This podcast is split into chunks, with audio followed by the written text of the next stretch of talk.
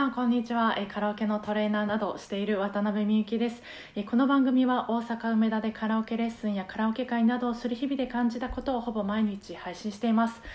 あの NHK で、まあ、不定期に放送されてる「おげんさんと一緒」っていう番組を知ってますか？あのご利用者さんから面白いよって教えてもらって、まあ、見たんですけどもうめちゃめちゃ面白かったです。っていうかもう面白いし感動して泣けるしもう心が震えました。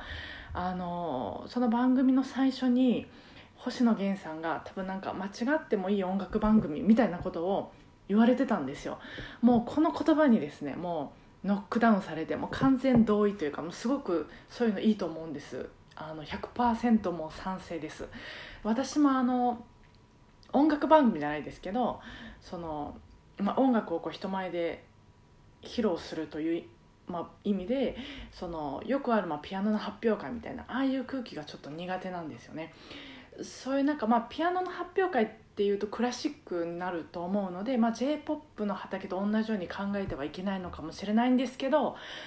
あのそうああいう間違えちゃいけないとかあとちょっとこう観客と まあ出演者にこうちょっとこう上下関係があるような感じが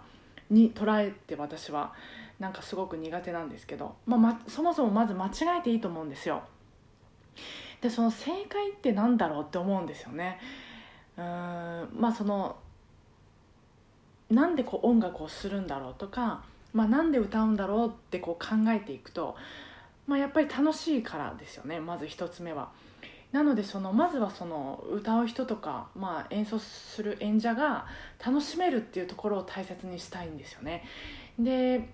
そうさっきもあの言ったんですけどおげんさんと一緒ってその見てる人と多分出演者がすごいフラットな関係だなと思ってこう横の関係というか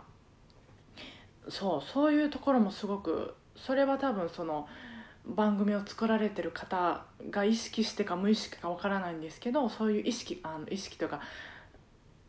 音楽をみんなでこう対等に楽しもうよみたいな気持ちが多分あると思うんですよね。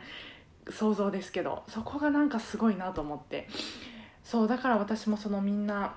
あの フラットな関係で入れてまあ、リラックスして自由にのびのびと歌うことを楽しめる場にしたくて、まあ、今の定期的に開催してる、えー、渡辺とカラオケに行く日というあのカラオケイベントもまあ今のスタイルになったんですよね。で、えー、と話は戻るんですけどそうおげんさんと一緒に今出演されてるミュージシャンの皆さんがもうとにかくみんな楽しそうでもうなんかでもめっちゃ面白くてトークとかはもう全員がなんかこう、まあ、命燃やして音楽してるなって感じでもあとその私あの星野源さんの「アイデアっていう曲のミュージックビデオにも心が震えたっていうのは教室のあのブログに書いたんですけどその裏話も聞けてまたなおさら感動したんですよ。あの知らなかったんですけど三浦大知さんがダンスの振り付けされてたんですね。そうあの MV でもう一度ちょっと MV 見たんですけどアイディアの。もうやっぱり泣けます。もうなんかいつ見ても何回見ても心が触れるっていうか。なんかもう本当皆さん一人一人が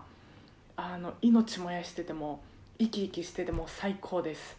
でそうあのまたご利用者さんに教えてもらったんですけど14日にも第3弾があるんですよね。これもこの情報知れてよかったです。もうこれ絶対見ます。これ絶対見るでしょ。もうあの